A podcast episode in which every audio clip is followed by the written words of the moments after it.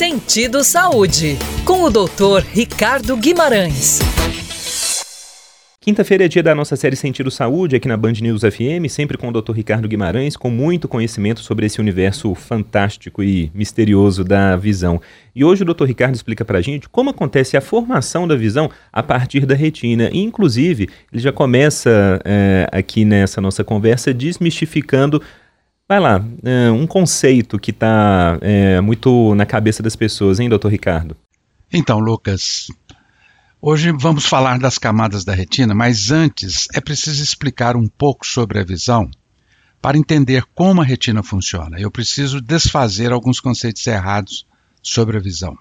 Ao contrário do que muita gente pensa, a visão não se forma nos olhos, como uma fotografia e depois é levada ao cérebro o olho apenas capta a luz, os seus contrastes. O olho tem esse trabalho de focar a luz na retina e é a retina que captura a informação da luz e manda para o cérebro. O cérebro, naturalmente, vai formar a imagem. Um segundo ponto é que a visão é um processo ativo.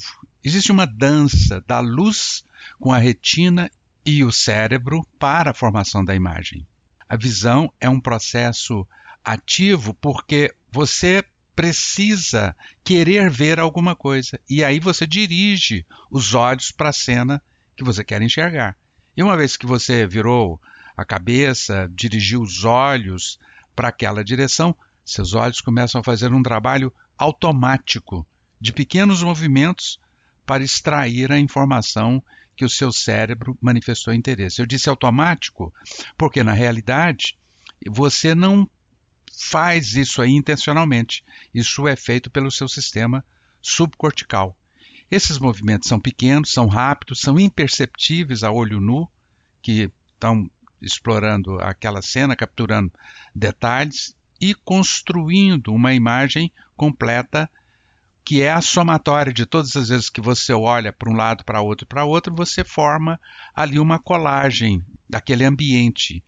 E é como os seus olhos, então, como eu já disse, estivesse ali dançando com a luz para extrair a informação que o seu cérebro manifestou interesse. Para conseguir ver esses movimentos, nós usamos um aparelho chamado eye tracker, ou rastreador ocular, para monitorá-los, para medi-los medição desses movimentos é muito importante no diagnóstico de algumas condições. E nós fazemos isso com todos os pacientes da clínica de neurovisão, ou seja, pacientes que manifestam algum tipo de distúrbio neurovisual. A cada segundo, você faz três ou quatro movimentos e paradas, e esses movimentos são controlados por nervos dentro do seu cérebro. Quando há uma lesão dos nervos, nós podemos detectá-los pela alteração da movimentação dos olhos. Pense que em cada movimento e parada a retina tira uma foto e manda essa foto para o cérebro. E o cérebro, além de fazer a colagem para te dar o quadro inteiro, ele também transforma essas fotos em movimentos. E, surpreendentemente, você só vê com nitidez uma pequena parte do que você está olhando. Tudo em torno do que você está vendo é desfocado. Você não consegue, por exemplo, ver os dois olhos de uma pessoa que está ao seu lado ao mesmo tempo. Primeiro você foca em um olho, depois no outro.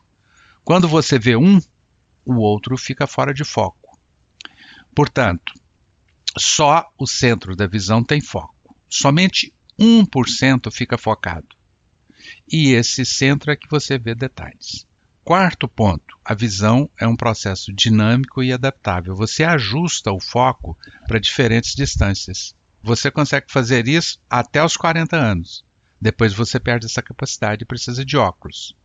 Acontece com todos nós. Se ainda não aconteceu com você, é porque você não chegou aos 40 anos. Pronto, agora vamos para a retina. Agora você está preparado para entender como funciona a retina e a função das camadas, cada uma fazendo o seu trabalho. Para capturar a luz, a retina vai ter que dançar um tango com a luz. Mas não é um tango a dois, é um tango com dez bailarinos, com as dez camadas. Cada uma com um papel específico para tocar essa sinfonia da visão. Nós vamos falar apenas das mais importantes. Os fotorreceptores, que nós chamamos de cones e bastonetes, capturam a luz, transformam em sinal elétrico e entregam para as células bipolares. As células bipolares recebem esse sinal, codificam a informação e entregam para as células ganglionares levarem para o cérebro. Mas quem manda nesse processo são as células horizontais, que são controladoras dos cones e bastonetes, e as células amácrinas, que são controladoras das células bipolares. Essas duas camadas vão modificar o processo feito pelos cones e bastonetes de acordo com aquilo que o cérebro, ou que você quer ver, ou que você está procurando, ou que você espera ver. Esse é um trabalho em equipe, impecável, como os diferentes instrumentos de uma orquestra se harmonizando para criar uma melodia completa. Então, fazendo um resumo, primeira camada dos cones e bastonetes que capturam a luz e transformam em sinal elétrico, porque a luz não entra no cérebro, o cérebro é escuro, no cérebro não entra luz, não entra cheiro, não entra som, só entra se for sinal elétrico, através dos neurônios. Segunda camada, células horizontais, elas comandam o trabalho individual dos cones e bastonetes e colocam esse trabalho em equipe. Terceira camada de células bipolares, que vão receber a informação dos cones e bastonetes, vão modular esse sinal e entrega para a célula ganglionar, que vai levar o sinal ao cérebro. Quarta camada, células amácrinas, que controlam como as células bipolares vão entregar o sinal para as células ganglionares. E todas as outras camadas são de núcleos das células de membranas ou de fibras nervosas. Eu te expliquei as que têm papel na visão. Espero que você tenha gostado. Maravilha, doutor Ricardo, muito conhecimento, né, como sempre. Até a próxima semana. Sim, muito bom. Até a próxima. Muito obrigado, Lucas.